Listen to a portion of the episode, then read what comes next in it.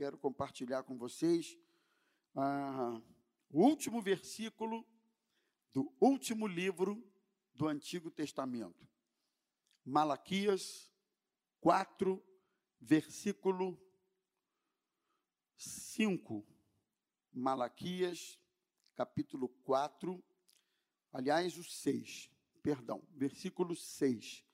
Malaquias 4, 6. Abra, por gentileza. Ah, será que dava para colocar ah, já o PowerPoint? E deixa o texto que cada um acompanha na sua Bíblia. Pode pôr o PowerPoint. Diz assim, versículo 6, Malaquias, capítulo 4. Como é que se acha Malaquias? É tão fácil. Acha Mateus, volta uma folha ou duas, que você vai encontrar o livro de Malaquias. Último versículo do livro de Malaquias. Diz assim: Ele converterá o coração dos pais aos seus filhos e o coração dos filhos aos seus pais, para que eu não venha e castigue a terra com maldição. Eu vou repetir. Ele converterá o coração dos pais aos seus filhos e o coração dos filhos aos seus pais, para que eu não venha e castigue a terra com maldição. Vamos orar? Curva a sua cabeça um minutinho. Senhor, nós louvamos o teu nome pelo que participamos até agora. Te louvamos pelos momentos de canções de louvor e adoração. Te louvamos pelo testemunho da Elise do Braga, pelo ofertório. Mas agora nós te pedimos, fala conosco através da tua palavra, pois é com muito temor que estamos diante da tua igreja nesta noite para compartilhar a tua palavra, na expectativa de que esta palavra abençoe os corações e que possamos ser não apenas ouvintes da tua palavra, mas também praticantes. Nós oramos em nome de Jesus. Amém e amém. Amém, queridos? Bem, o que temos aqui nesse texto, eu gostaria de falar sobre este assunto, sobre este tema, restauração que precisamos, exatamente porque Primeiro, eu acredito que há muitas famílias, há muitos casamentos, há muitas relações que envolvem família precisando de restauração, precisando de um renovo, precisando de um milagre de Deus. Há muitas famílias precisando disso, não só fora da igreja, mas eu acredito, aliás, tenho certeza que dentro dela também dentro da igreja. Há casais precisando de restauração, há pais precisando de restauração, relacionamentos precisando de restauração. Segundo, quero falar sobre esse tema porque eu creio que o nosso Deus é um Deus de restauração. Nosso Deus é um Deus que tem todo o interesse em restaurar aquilo que está quebrado, destruído, fracionado, dividido, sem horizonte, sem perspectiva. O nosso Deus é um Deus que deseja restaurar a sua família hoje, restaurar o seu relacionamento hoje, restaurar o seu coração hoje. E o texto que nós lemos é um texto que fala sobre restauração. Na verdade, é um convite sendo feito por Deus ao povo de Israel, para que esse povo se voltasse para o Senhor, para que esse povo fosse restaurado. A geração de Malaquias estava no mesmo desvio que esteve na mesma desobediência que estiveram seus pais, não é? É sempre importante lembrar que a história do povo judeu não foi desde desde a sua saída do Egito, não foi uma história de obediência contínua, não foi uma história, diria, linear, uma história reta de constante obediência a Deus. Não foi. foi uma história marcada por muitos altos e baixos. Não é? Aquele povo, ora, era um povo quebrantado, que reconhecia no Senhor o único Deus, todo-poderoso, mas ora aquele povo era um povo de dura cerviz, coração duro, desobediente, arredio, e que se apressavam para fazer aquilo que desagradava a Deus. Não precisa nem dizer que quando esse povo se inclinava à obediência, eles eram abençoados. Essa relação da causa e do efeito, ela está muito diretamente ligada à questão da obediência. Não se iludam. Desde sempre, aliás, desde sempre. Então, quando esse povo obedecia, honrava a Deus, eles eram abençoados. Eles eram prósperos naquele momento. Deus abençoava aquele povo. Mas quando eles desobedeciam, eles também eles arcavam com as consequências da desobediência, não é? é? Por várias razões, o juízo de Deus veio sobre aquele povo.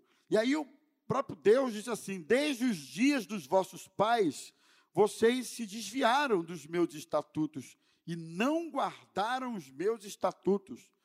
E aí, irmãos, só para deixar muito claro que o desvio de alguma coisa só pode se caracterizar quando conhecemos acerca disso, como quando temos sinalizações acerca do que se deve fazer e não fazemos, fazemos outras coisas. Então eu acho que aí se caracteriza um desvio, não é? Ninguém se desvia daquilo que não sabe. Ninguém desobedece acerca daquilo que não tem conhecimento. Então, esse desvio do povo era um desvio não apenas consciente, mas também era um desvio sistemático, é, constante. Eles estavam sempre agindo dessa forma. Então, a história do povo de Israel é, nos lembra isso aí. E eles passaram por muitos padecimentos, muitos sofrimentos por causa disso. Mas o bonito nisso aqui é ver que Deus não desiste do seu povo. Amém? Ele não desiste do seu povo. Assim como ele não desistiu daquele povo, eu devo informar a você que ele não desiste de você. Ele não desiste da sua casa. Ele não desiste do seu casamento, como Elisa falou aqui. Às vezes a gente desiste da gente mesmo. A gente desiste daquilo que nos desafia, que nos cansa. A gente desiste daquilo que, que gera desânimo, a gente acaba desistindo. Mas Deus não desiste. Então é bonito nós vamos ver isso aqui. Por isso Deus está chamando esse povo à restauração, chamando esse povo ao conserto. E essa restauração acontece, pode avançar para mim, primeiro, por meio de um convite, a, a restauração se dá por meio de um convite gracioso de Deus. Se você voltar um pouquinho no capítulo 3, no versículo 7, ele diz: Tornai-vos a mim, e eu me tornarei para vocês, diz o Senhor. É um convite. A restauração, ah, também é bom que se diga, não é uma, não é uma, ah, eu poderia dizer, imposição. A restauração é um convite. É o convite, parece que já é uma manifestação da graça, mesmo no Antigo Testamento. É Deus dizendo: voltem-se para mim. Isso porque Deus não queria um relacionamento com aquele povo apenas por intermédio de ritos, cumprimentos de rituais, de sacrifícios, mas relacionamento que é bom mesmo, nada. O cristianismo é relacionamento. O nosso Deus é um Deus de relacionamento. Amém, meus irmãos? Ele quer se relacionar conosco. Isso é lindo de ver. Então, a, re, a restauração se dá por intermédio desse convite, por parte de Deus, é importante também lembrar que a iniciativa de reconciliação, de reaproximação e de salvação, ela sempre parte de Deus para o homem. A provisão de Cristo de Deus para o homem, sempre de Deus para o homem, porque o homem mesmo, por si só, não tem essa inclinação para as coisas de Deus. A menos que o próprio Senhor fale, a menos que o próprio Espírito Santo mova o coração do indivíduo para que ele se volte. Hoje pela manhã, na escola bíblica dominical, nosso irmão Josias estava falando sobre isso, né? Essa coisa de ninguém diz que Jesus é Senhor, a não ser que seja pelo Espírito Santo de Deus, né?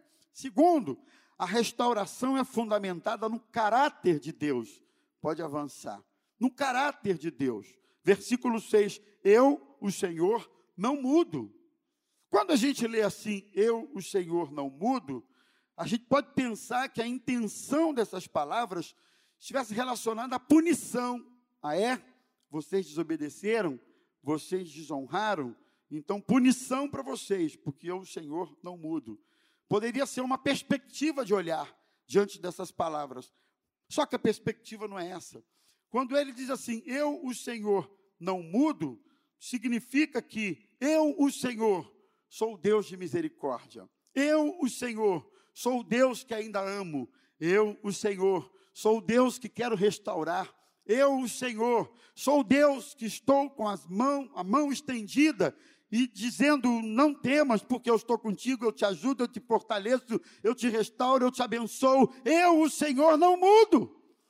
Mesmo que o coração seja de dura cerviz, a misericórdia do Senhor está à disposição de todo aquele que desejar e se voltar para o Senhor. Então, ela é fundamentada no caráter de Deus. Deus é imutável no seu ser, e Deus é imutável em relação à sua aliança conosco. Ele não muda. O nosso Deus é um Deus de aliança. É um Deus que promete abençoar, é um Deus que promete restaurar, é um Deus que promete resgatar. E essa promessa feita há tantos e tantos e tantos anos atrás, ela ainda é válida para o dia de hoje. O nosso Deus é um Deus que tem aliança um Deus que honra, que abençoa. Terceiro, a, a, a restauração passa pela fidelidade financeira do povo. Estou dando um resumo aqui dessa parte do livro de Malaquias, vindo para os capítulos anteriores. E aí entra o versículo, capítulo 3, versos 8, 9, 10, é um clássico que todos nós conhecemos, porque fala acerca do dízimo. Irmãos, é interessante a gente lembrar que os anos de cativeiro daquele povo, de alguma maneira, fez com que o povo perdesse a essência, fez com que o povo se desligasse de Deus.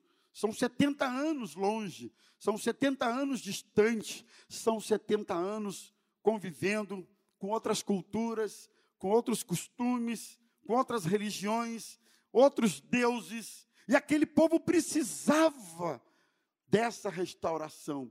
Eles, eles retornam do cativeiro, mas eles ainda não estavam plenamente restaurados. É como você falou, ele veio para a igreja, mas ainda ficou um tempo, né, convivendo com o pecado, ainda com o vício. Três anos ainda estava na igreja, já ouvindo a palavra. Três anos é um tempo, né?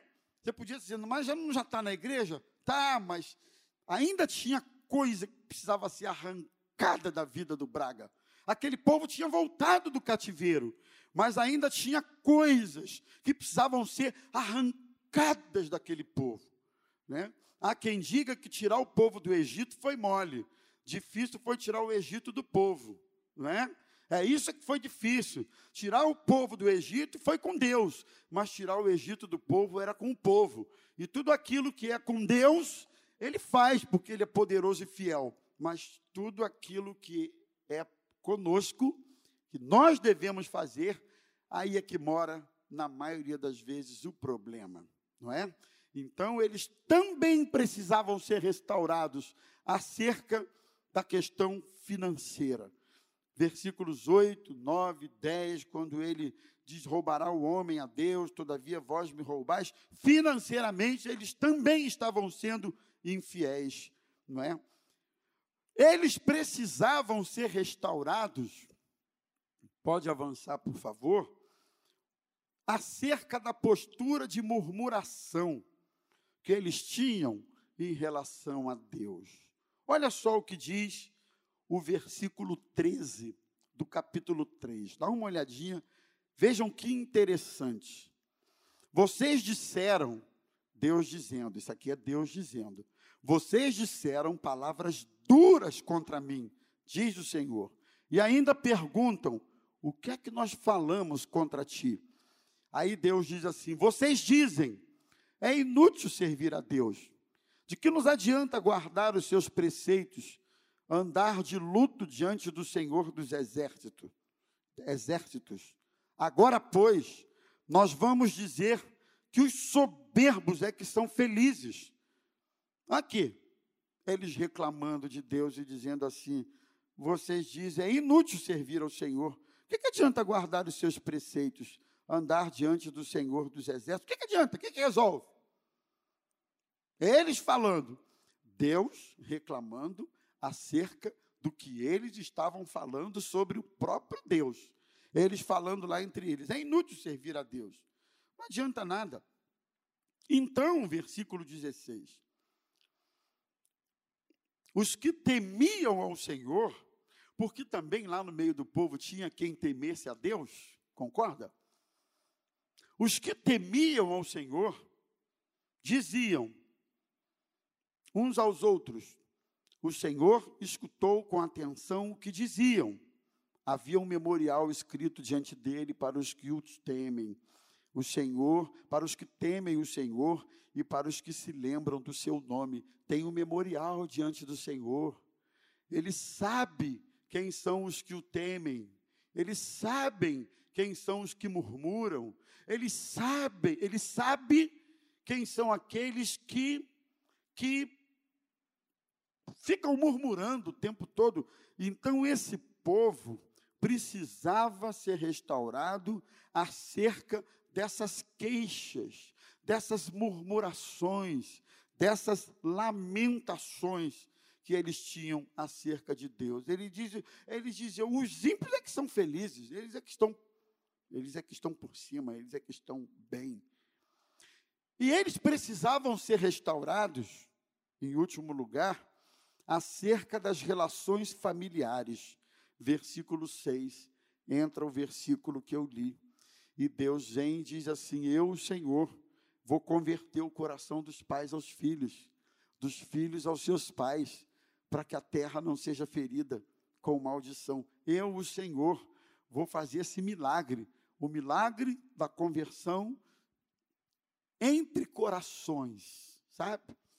Parece que as pessoas se convertem, mas os corações estão distantes, os corações estão descompassados, estão distanciados. E eu creio que nesta noite o Espírito Santo pode fazer esse milagre, fazer com que o seu coração se converta ao coração daquele que talvez você não concorde muito em algumas coisas, que o seu coração se converta ao coração do seu filho. Ele, o Senhor, pode fazer esse milagre hoje. E corações convertidos, pode avançar novamente aí. Corações convertidos, quando a família é restaurada e os corações são convertidos, eu queria passar para vocês pelo menos cinco coisas que acontecem, né? E que eu poderia até colocar essas cinco coisas na categoria de milagre na vida de alguns e de algumas famílias.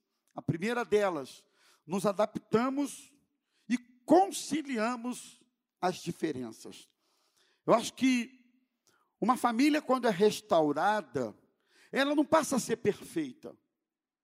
Uma família, quando é restaurada, ela não passa a ser uma família que não tem atritos. Você fica olhando para mim, você acha que lá em casa a gente fica recitando o Salmo 23 o tempo todo, o dia inteiro? Fala aí, Osaí, versículo 1. Senhor é meu pastor. Fala aí, Davizinho, versículo 5 do 3. Aí ele fala, fala aí, Zeca, que é o cachorrinho, ele late, au, au. E é tudo em perfeita harmonia o dia inteiro. Não é não, irmão? De vez em quando o pau quebra, de vez em quando tem discussão, de vez em quando tem uns, uns, arranca-rabo, de vez em quando tem umas chateações. Eu não gosto de nada fora do lugar, eu não sei ver nada desarrumado, e os filhos ainda estão lá, não casaram ainda, e, e tal e filho grande, adulto, deixa a coisa fora do lugar. É só na minha casa que tem isso, entendeu? Eu sei, é uma confissão aberta, e vocês estão olhando para mim com essa cara de santificados, que na casa de vocês não tem isso, não. Mas na minha tem. E aí rola estresse, às vezes rola aborrecimento, chateação. Mas eu tenho um que é mais organizado, tenho outro que é menos organizado. Eu não vou dizer quem é quem para quem, ainda mais que está no Facebook, não vou mesmo. Mas tem um que é mais organizado, outro que é menos organizado, né? Tem em, em toda casa, sempre tem isso, né? Aí eu, de um tempo para cá, eu decidi, ou eu vou ser organizado, ou eu vou ser feliz. Porque as duas coisas eu cheguei à conclusão que não estava dando para conciliar. Ser feliz e ter a casa tão organizadinha em tudo como eu queria. Aí eu falei: quer saber? Eu vou ser feliz. Mesmo que ele levante e não arrume a cama, eu finge que não estou vendo, eu vou ser feliz. Mesmo que ele deixe as coisas, sabe, mais. Fora, estou dando só um exemplo, fora muitas outras coisas, eu resolvi que eu quero ser feliz, eu preciso me adaptar e eu preciso conciliar as diferenças. Eu acho até que numa família, beleza está nas diferenças. Imagina todo mundo pensando igualzinho. Imagina todo mundo gostando da mesma cor. Imagina todo mundo torcendo para o mesmo time, não é? Para essa máxima não permanecer lá em casa, só uma desgarrou, que é a Zazá. Ela torce pelo Fluminense. Eu não sei o que, é ela foi ver no Fluminense. Eu sei que quando fala no Fluminense, ela fica, o Fluminense. E os outros são, entendeu? Não precisa dizer aquela palavra, vocês já sabem. É, não, não é isso aí. Ensina a criança no caminho. Estou brincando. a gente é diferente. Eu me estresso mais. Eu me estresso mais. Azazá menos. Azazá, irmão, é tranquilidade. Para ela está tudo em paz. Minha filha, isso assim, assim, vai orar, rapaz. Eu falei, não é oração, a gente tem que. É, vai orar. E larga me falando sozinho, Braga. Então, assim, Aí eu fui me adaptando. Quando eu me casei, eu tive que me adaptar às diferenças entre eu e ela, conciliar as diferenças. Eu sempre fui um pouquinho mais acelerado, ela sempre foi um pouquinho mais devagar. Um pouquinho, porque eu estou sendo generoso. Mais devagar, né? Então, assim, você vai almoçar com a Zazá, é uma hora e meia ela almoçando ela mastiga 57 vezes cada garfo. E eu quase morria com isso. Meu Deus, eu vou dar um troço, me ajuda. E no início eu deixava ela almoçando sozinha, acabava e quando ela terminava já era no entardecer. Mas aí rolava umas crises, ela ficava, mas você não me entende. Eu tento, mas eu não consigo. E com o tempo eu, eu, eu cheguei à conclusão que não dava para acelerar a bichinha, eu precisava me desacelerar um pouquinho para a gente tentar começar o jantar e terminar juntos, porque durante um tempo no início do casamento não dava, sabe, Elisa? Não dava. Depois vieram as crianças. Olha, eu digo para vocês, a vida conjugal da gente muda mesmo quando chegam os filhos.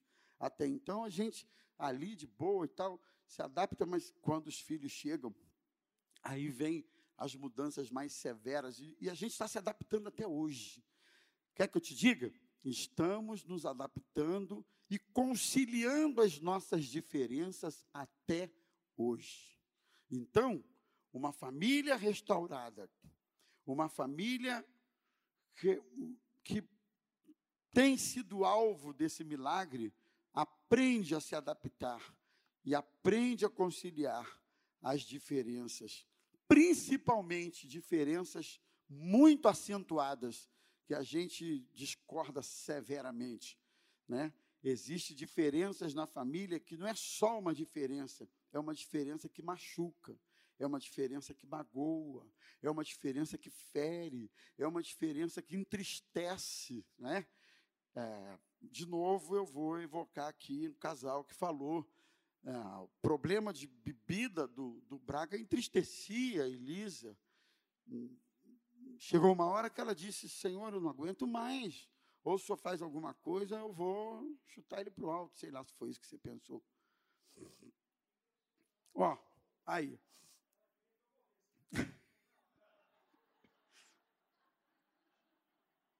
Estão vendo? Então,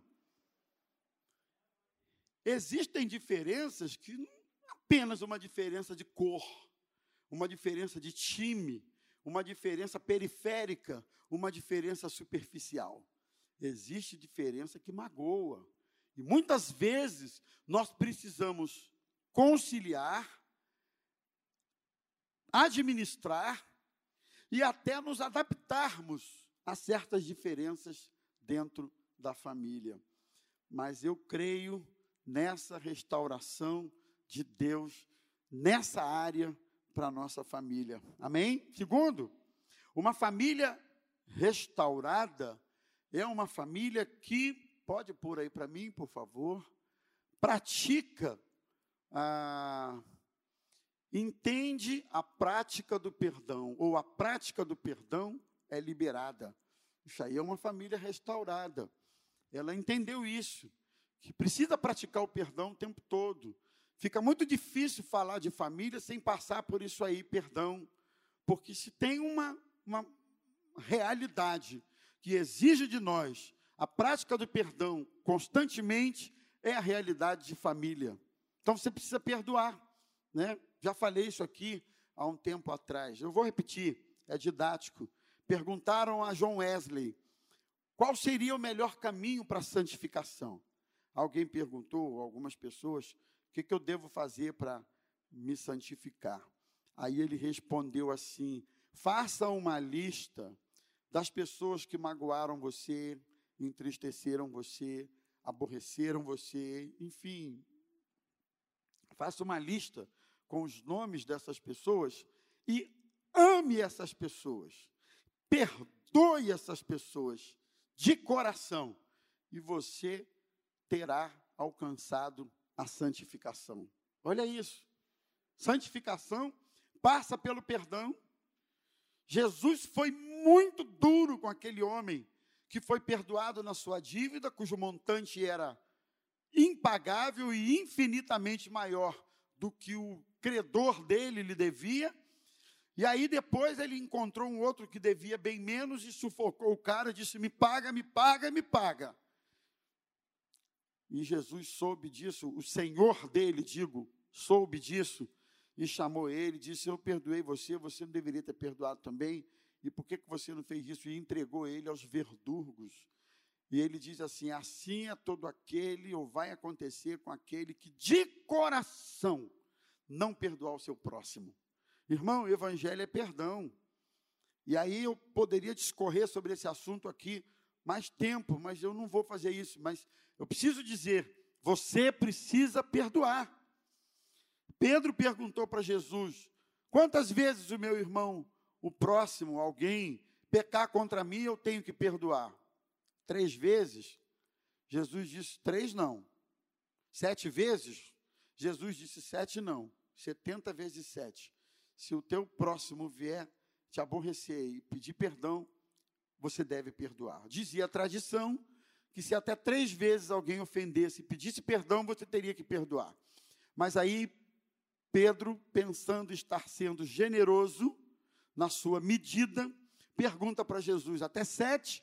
Jesus não, esquece os números, esquece a quantidade, vai perdoando, vai perdoando, vai perdoando e vai perdoando. E eu creio que a restauração virá na sua casa quando você entender que você precisa perdoar alguém que magoou você.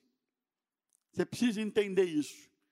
A restauração virá na sua casa quando você entender que você precisa sair da sua posição de achar que é o dono da razão, da verdade, que está certo, e você ir lá pedir perdão àquela pessoa.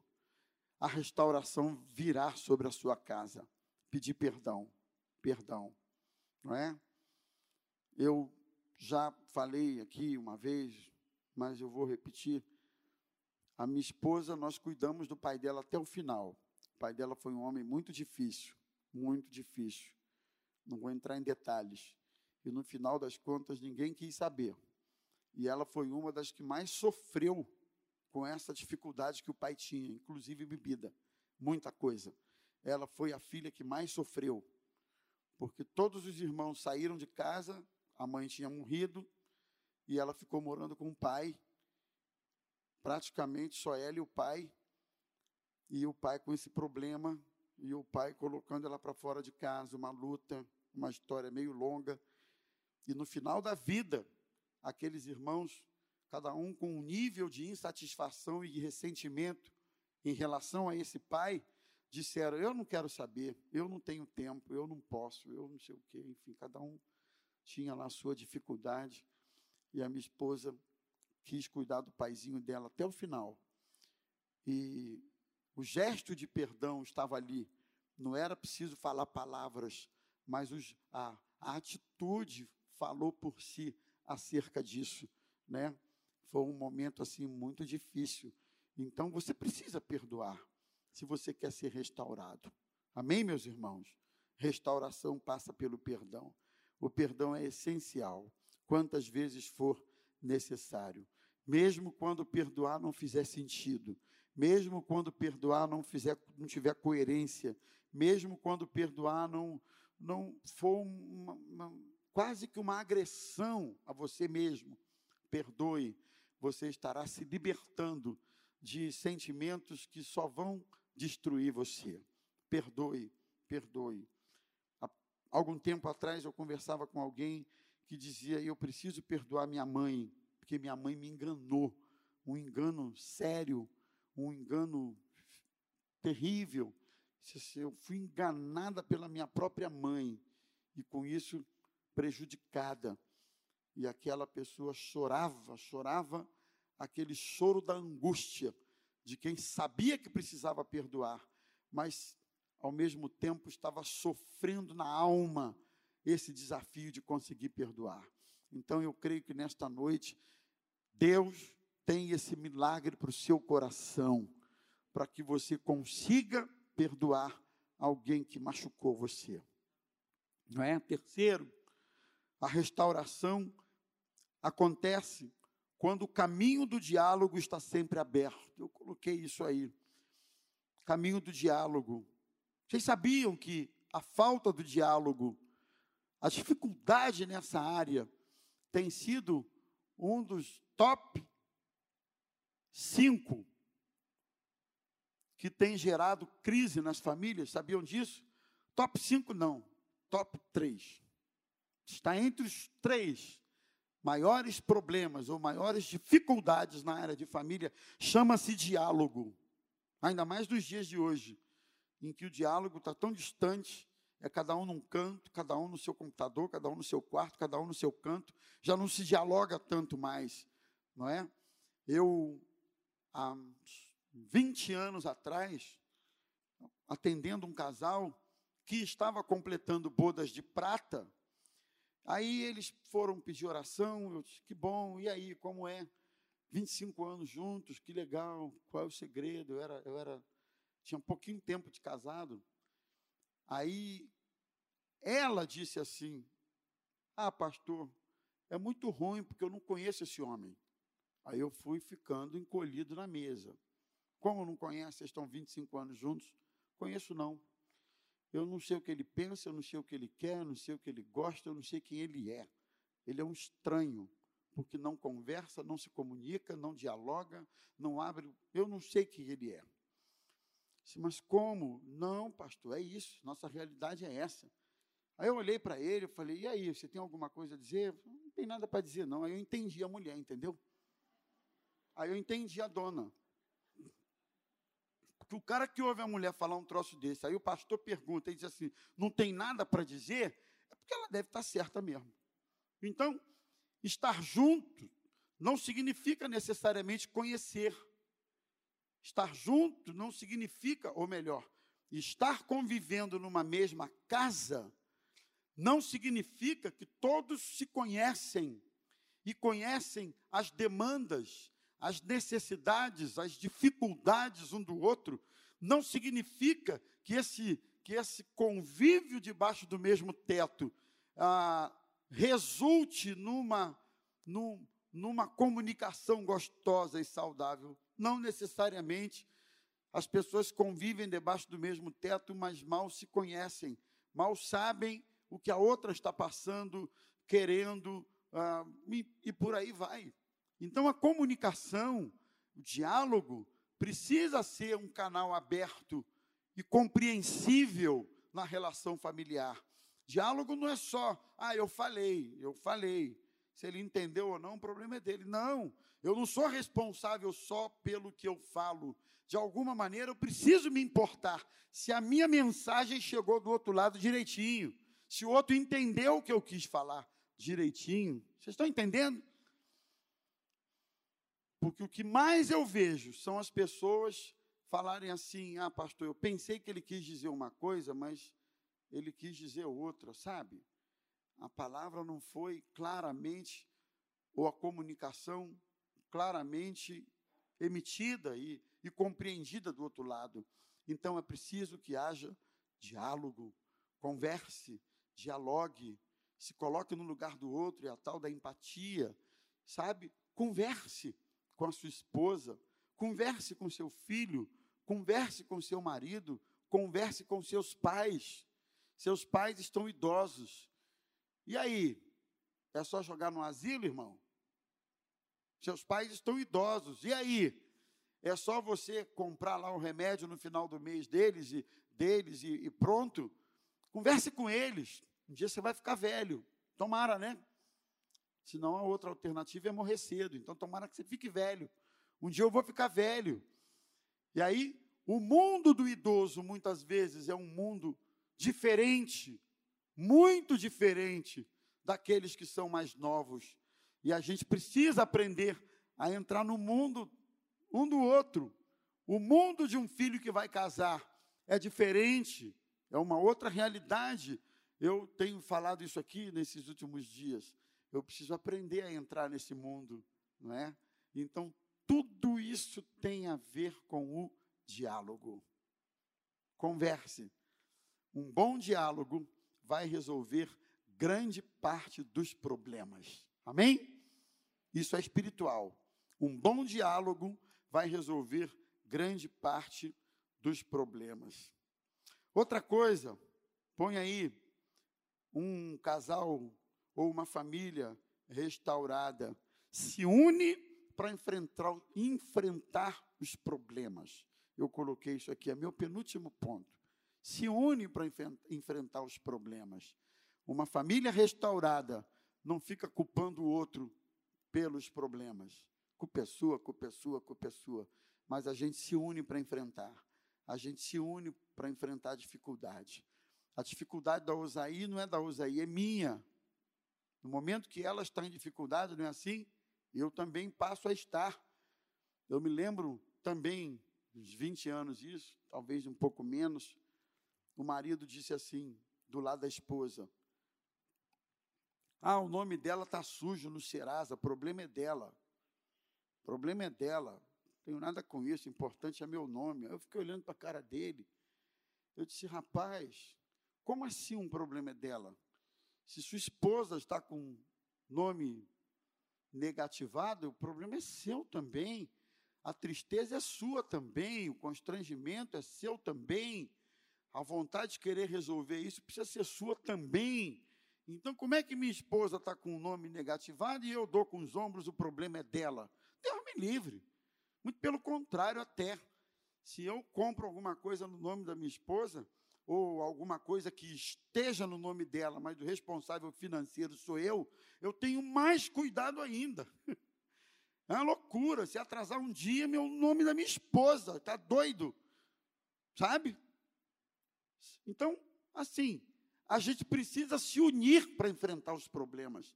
Existem famílias que parecem um cabo de guerra. É três de um lado e três de outro, cada um puxando para medir forças. Não é? Ao invés de somar forças para resolver as encrencas, não. Você está é, dividindo forças. Ninguém se entende. Até estou me lembrando aqui, há uns anos atrás, o Rominho era pequeno, né? eu estava pregando. E aí, no meio da pregação, nem era pregação de família, já contei isso aqui, não? Nem era pregação de família. Eu falei acerca dos conflitos na família, etc. Eu terminei a reunião, eu chamei lá na frente. Quem está com conflito aí na família, guerra, não sei o quê, vem aqui na frente que eu quero orar por você. Aí, irmão, meu filho, que tinha uns seis anos assim na época, estava na primeira fileira assim. Não é que o cara se levantou e veio para o altar assim, ó. Aí eu olhei ele assim no altar, fiquei, você que está com conflito, e ele está ali no altar. Eu disse, gente, será que esse garoto escutou certo? Está ali, e eu falando, e você, e, e não vi um segundo, irmão, não vi um terceiro, e não via mais ninguém. E ele ali na frente, eu comecei a suar, chamei o pessoal para cantar um corinho, o pessoal cantou, e ele lá, sim. Aí eu fui orar por ele, falei, baixei a cabeça, todo mundo assim, aquele climão. Eu baixei a cabeça, eu falei, o que você está fazendo aqui, rapaz? Ele, pastor, ele para mim, pastor, não é pai não, pastor, pastor, lá em casa ninguém se entende, pastor. Meu pai me bate, minha mãe me bate, meu irmão me bate. Aí eu fiquei quieto, orei por ele. Eu disse, Osaí, minha filha, tu não sabe o que aconteceu. Aí eu fui explicar ao povo, o pessoal não valia nada também, me zoaram. É, pastor, é melhor dar um jeito nessa família. Eu disse, Osaí, o garoto foi lá na frente, Osaí, dizer que a família dele, ninguém se entende. Aí ela riu, ela falou, ah, nessa semana eu dei um pega nele realmente. O irmão mais velho também tinha dado um pega nele naquela semana, e eu também tinha dado um sacode nele naquela semana. Acho que ele aprontou lá.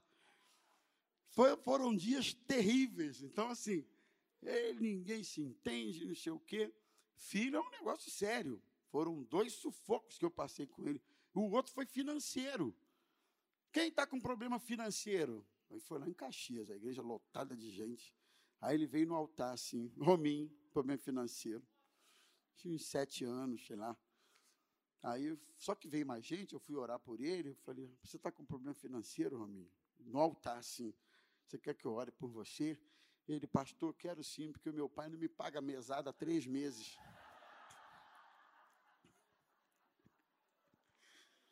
Meu pai não me paga mesada tem três meses. Pastor, meu pai era o mesmo, entendeu? Não me paga a mesada há três meses. Aí, quando eu cheguei em casa, eu disse, Osaí, eu não estou até com medo de fazer apelo na frente desse garoto, porque ele encontra motivo para ir na frente. Ela, o que, que houve dessa vez? Ah, problema financeiro, ele foi lá na frente. Diz que o pai dele não paga a mesada. Aí ela, é melhor você pagar aí eu fui, botei minha conta em dia com ele, porque senão, né? Só para fechar parênteses, filho é isso.